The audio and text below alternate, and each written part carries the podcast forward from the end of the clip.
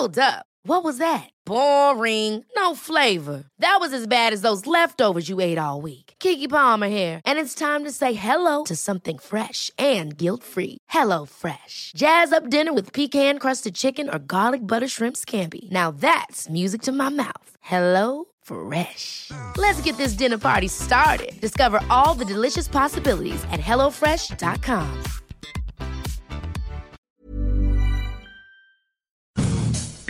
Economía pesada.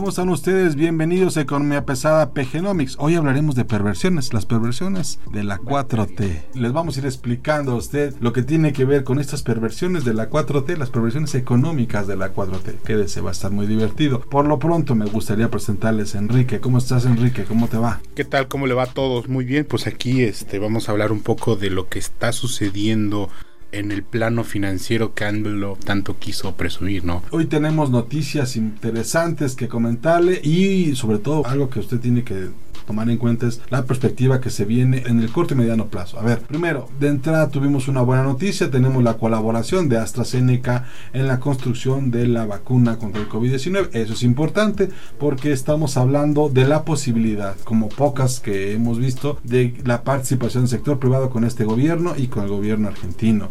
Dos gobiernos que en este momento están destacados porque son extrañamente populistas.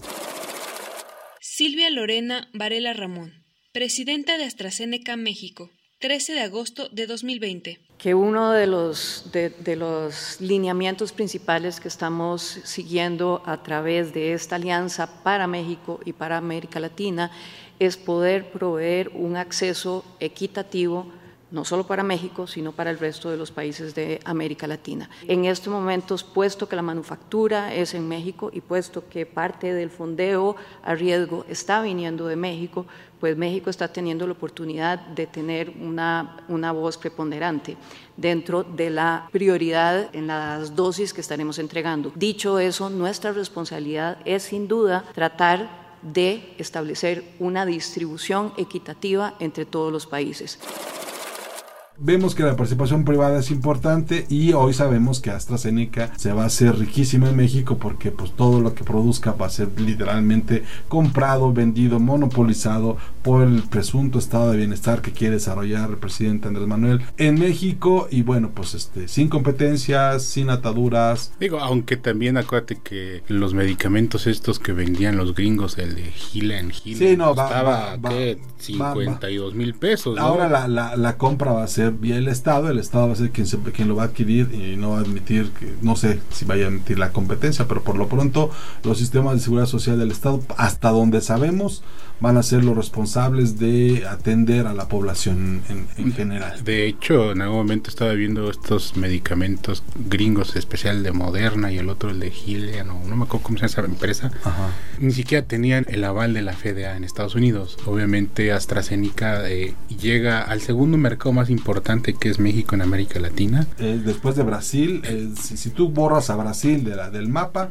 no hay nadie más grande que México. Y obviamente va por el tercero que es Argentina y obviamente pues acuérdate que América Latina para las grandes empresas siempre se les ha olvidado. Obviamente eh, AstraZeneca con toda esta estrategia mercantilista pues se ha notado pues un gran negocio. Incluso México por el tamaño de población es más grande que España, que Italia y que Francia Y conjuntamente. puede mover mucho más dinero que cualquiera de ellos. Eso es un hecho, ¿eh?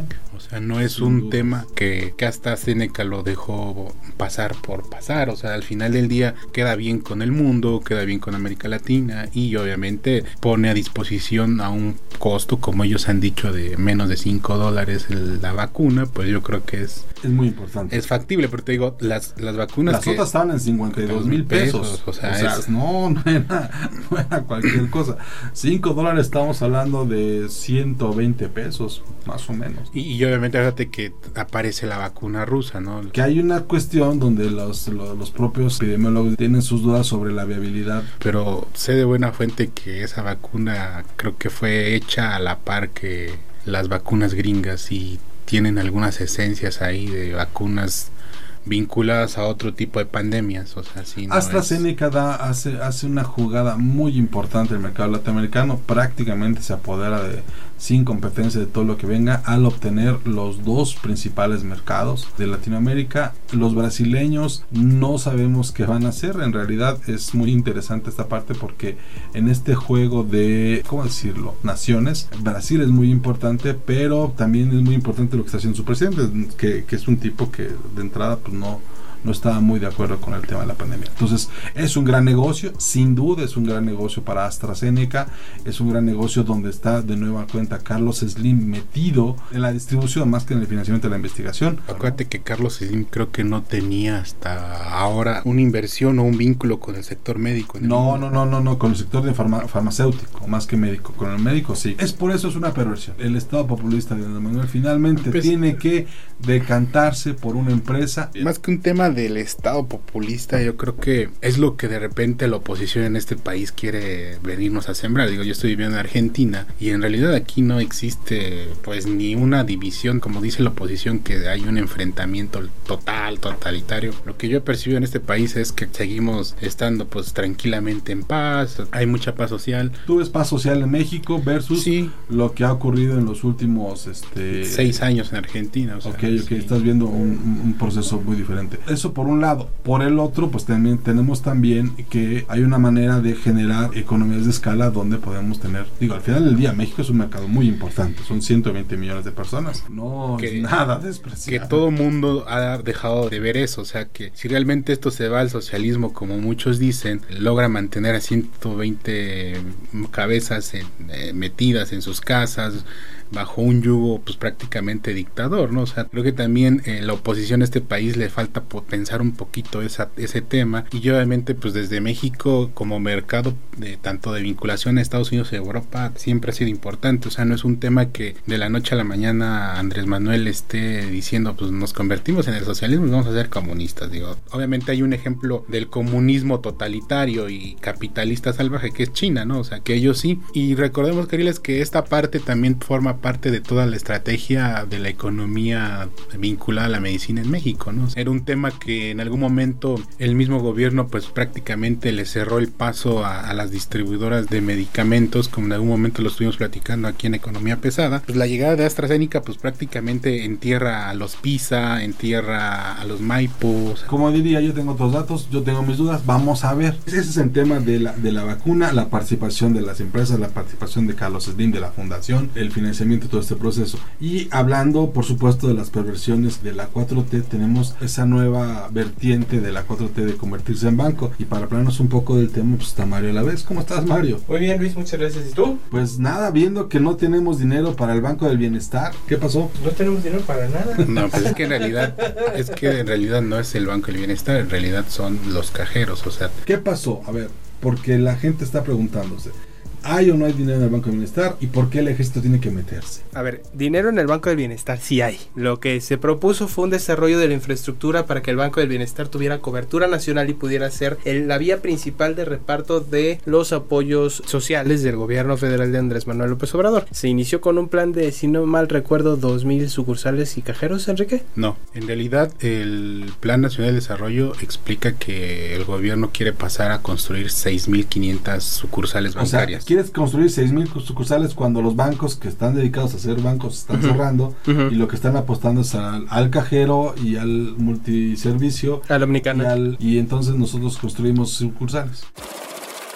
Presidente Andrés Manuel López Obrador, 10 de agosto de 2020. Estamos haciendo 2.700 sucursales en el país del Banco del Bienestar. Entonces la construcción está a cargo de los ingenieros militares ya se han terminado muchas sucursales, cientos de sucursales, pero ahora se decide que también el equipamiento lo lleve a cabo eh, la Secretaría de la Defensa, o sea, que entreguen completo el banco, la sucursal, no solo la construcción, sino con todo el equipamiento. Entonces es parte por lo que, entre otras cosas, se cancela estos contratos y ahora va a ser la Secretaría de la Defensa la que va a adquirir los cajeros y todo lo que requieran las sucursales. Por el otro lado, mucho de la vinculación, el por qué el ejército, pues el ejército no solo está en las calles, señores, o sea, también es otro tema que se ha venido discutiendo y la oposición en este país entiende mal, entienden, ven mal eso porque en realidad el ejército ya está en todos lados. O sea, el ejército ya está haciendo, construyendo bancos. Pero a ver, el ejército está construyendo las sucursales. Las sucursales y va a equiparlos.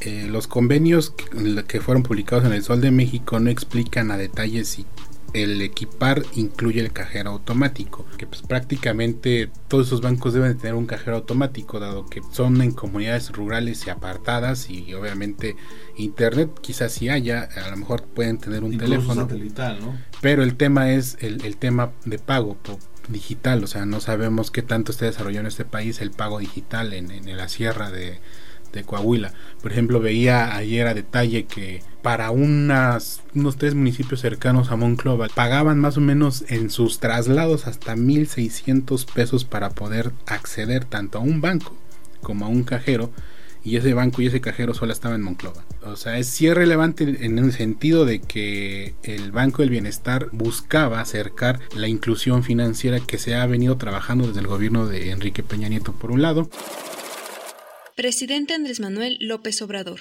5 de marzo de 2020.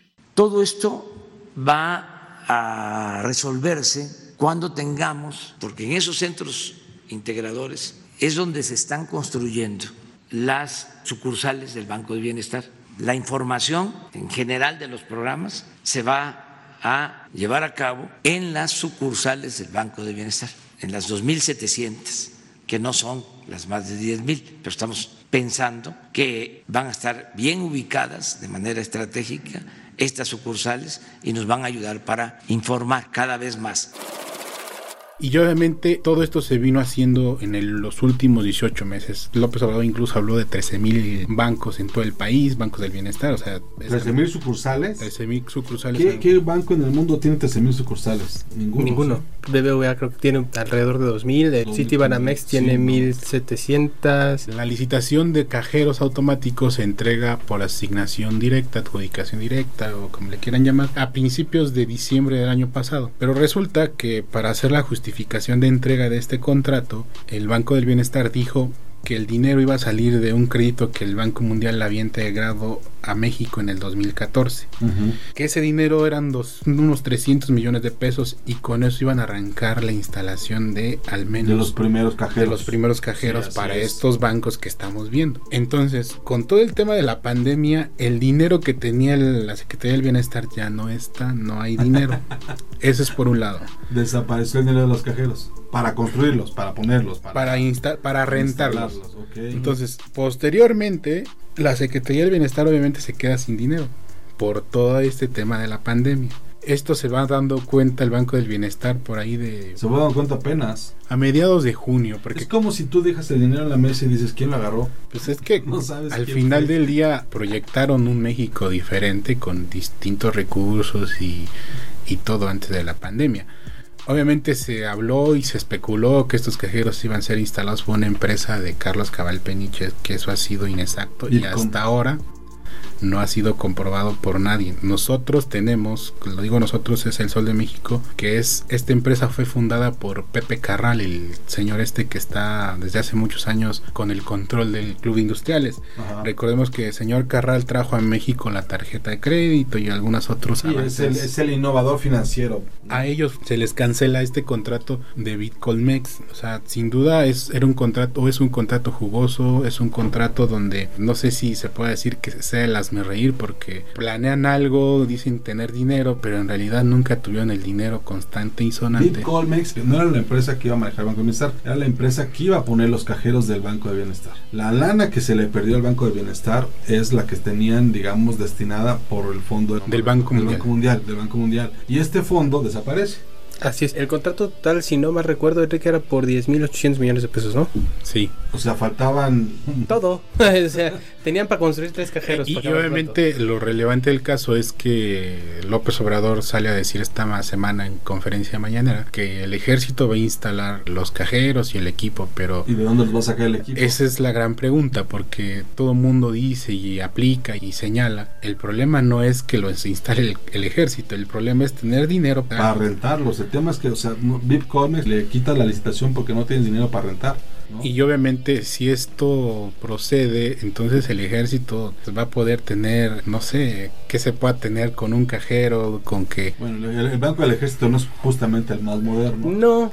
Pero este, también hay un plan para convertirlo en un gran banco, o sea, no es Ejército, Banjército, convertirse en el en un banco que compita con, con Banco con del Bienestar. Citi, con BBVA. Al final del día, eh, ¿por qué considero que sí es negocio tener un banco como el Banco del Bienestar como ellos pensaban? En este instante el Banco del Bienestar está cobrando 5 pesos con 80 centavos el mantenimiento de una cuenta bancaria por cada uno de los empadronados de los programas de los viejitos y de los cap- discapacitados. Son al menos en total unos 9 millones de usuarios, pero solo la mitad está bancarizada, o sea, solo tiene tarjeta de crédito o tarjeta de débito, perdón. El resto no lo tiene. Entonces, al mes está cobrando estos 5 pesos con 80 centavos. No sé si lo paga la Secretaría del Bienestar o lo sacan directamente de, de la cuenta del usuario. de la cuenta del que es usuario. como tendría que ser. La idea es bancarizar al resto de los empadronados. O sea, a otros 4.5 no, millones. de- son 4.5 de los viejitos y de los discapacitados y anota todo el resto de los programas sociales que más o menos o había sea, hecho. incluyendo las becas Benito Juárez, las becas. Del bienestar, estos chavos construyéndose el futuro, jóvenes construyendo el futuro. Son las becas Nini, son el- los programas estos que, acuérdate que el Procampo mucho igual se entregaba de manera directa, en efectivo, cheques. el programa este de entrega de fertilizantes y acuérdate que también hay otros estados que tienen programas similares de asistencia social, que obviamente no es que los paguen los estados, sino el control del dinero lo ha... Me suena a la Conasupo de 1970. Pues más que, con, 1980, más que por- con Azupo, yo pienso que es como un, un control total de los padrones, o sea, no es nada más de decir este Por eso, pues me suena eso. y- todo y- concentrado en una sola entidad, en lugar de estar moviendo las diferentes, los diferentes ramas. O sea, no es Agarpa manejando Procampo, no es este. Si me explico? Es todo concentrado. Se lo entregas allá y allá lo maneja. Lo que quieren hacer es que solo hay un pago. Recordemos que todo esto durante el gobierno de Enri- Enrique Peña Nieto se llegaban a pagar hasta 25, 30 pesos por hacer una operación de este tipo. O sea, no es que salga de la nada este proyecto. Y recordemos también que toda la SEP como paga a los maestros, que sería otro millón De usuarios. de usuarios, o sea, ahí perdería Santander y no sé cuántos otros bancos, un negocio que no han querido como capitalizarlo. Ojo, el Banco del Bienestar no va a ser el único. Hay convenio con Banco Azteca, hay convenio con Banorte, o sea, hay convenios con cuatro o cinco bancos No, de los principales del país. Y las tarjetas del Banco de Bienestar, si no mal recuerdo, las primeras que tú fuiste uno de los que dio la nota, las sacaron a través de Banco Azteca. El ¿no? Banco Azteca, sí. De hecho, muchos servicios de, del gobierno de la Ciudad de México, por ejemplo, si quieres tener la seguridad de que pasen, Vete a Banco Azteca. a ban- Sí. de, de plano te lo manda la gente de la tesorería. Si tú quieres pagar una multa, una licencia y te dicen, ah, vete al cajero de, de la tienda comercial, te dicen, mejor ve al banco seguro, y así pasa. Lo que en algún momento hice como estimado son unos 400 millones de pesos al año que el gobierno está pagando por dispersar estos recursos a través del Banco Azteca y Banco Banorte y Banco Bienestar. Esta bolsa solo es, recordemos, del dinero que se le paga a los discapacitados y los viejitos y obviamente, insisto mucho en esto, son 50 millones de mexicanos que están enlistados en los padrones sociales, o sea, no es solo casual de que, ah, yo quiero hacer esto. Obviamente no tienen dinero, no hay dinero, el Banco del Bienestar ha tenido un cambio de dirección también. Ha, ha habido varios cambios de... Y- Básicamente lo que están haciendo con, con esto es quitarle las comisiones a las personas que tengan algún programa social y pues si hablamos de 50 millones de personas que tienen algún programa social o que pertenecen o que están integradas en algún padrón, hablamos de toda la población prácticamente en condiciones de vulnerabilidad. Y la otra es qué garantías tenemos de que esto se pueda convertir en algo transaccional, porque hasta donde yo lo, yo lo veo, no, no puedo ni concretar siquiera poner los cajeros. Y ya van dos años de gobierno. Pues ha sido Ah, algo o sea, transcensional porque también Andrés Manuel López Obrador y su equipo no han explicado que todo este plan viene del gobierno pasado.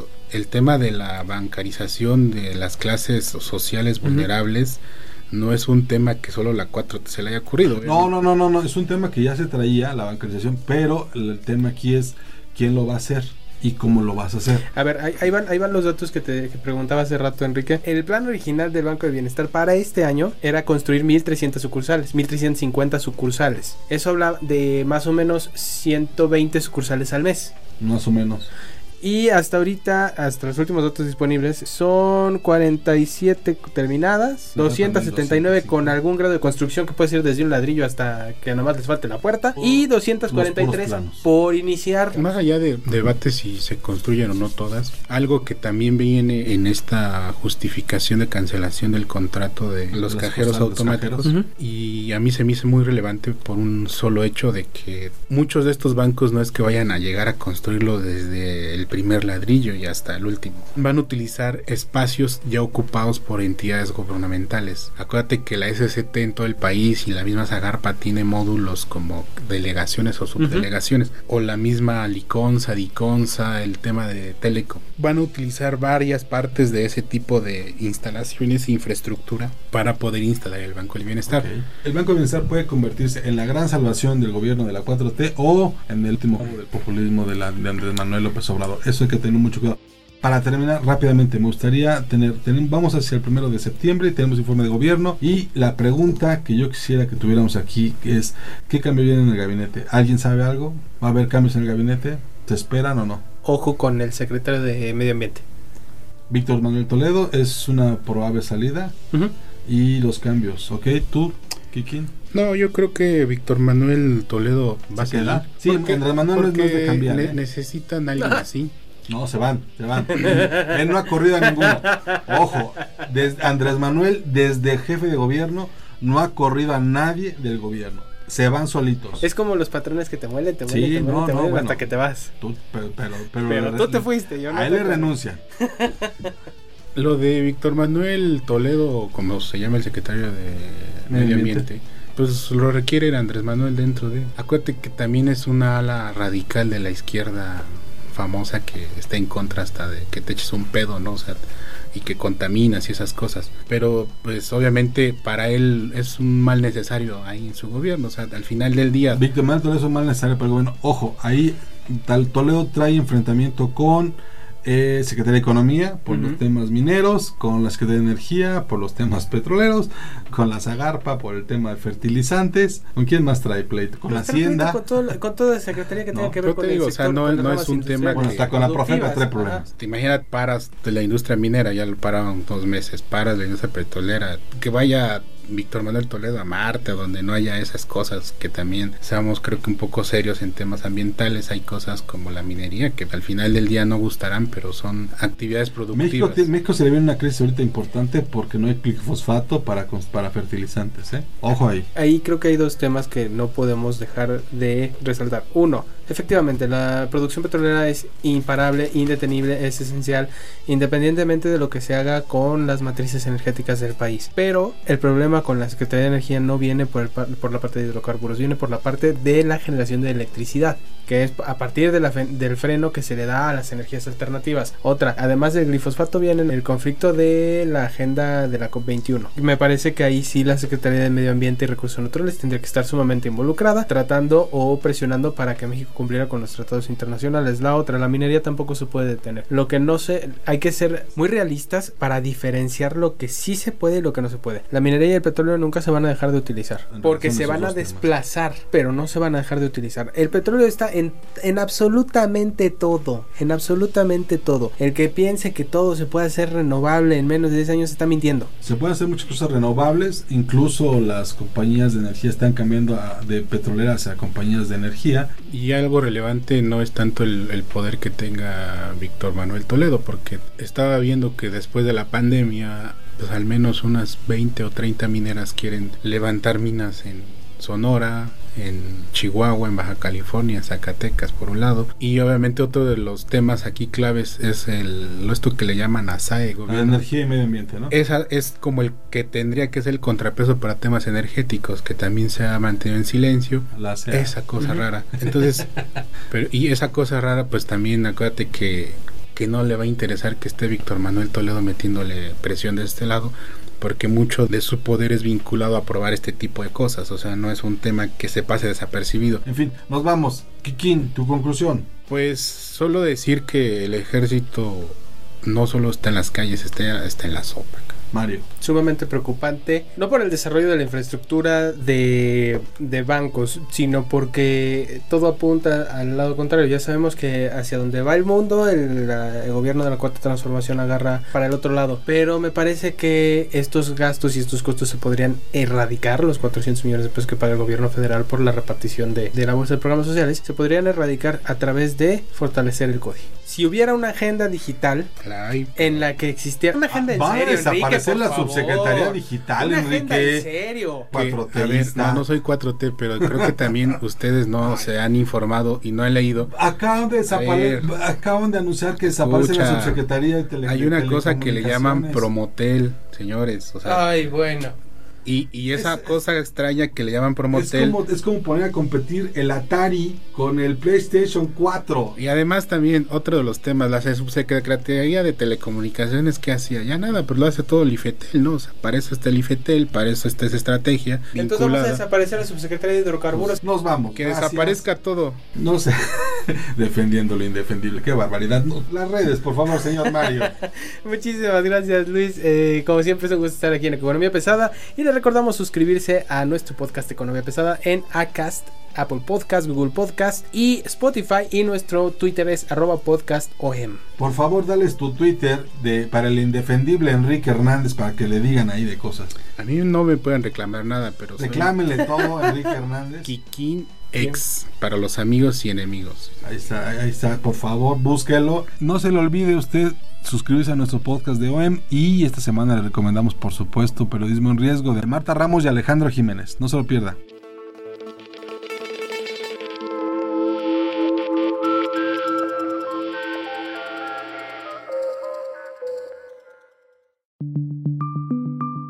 Esta es una producción de la Organización Editorial Mexicana.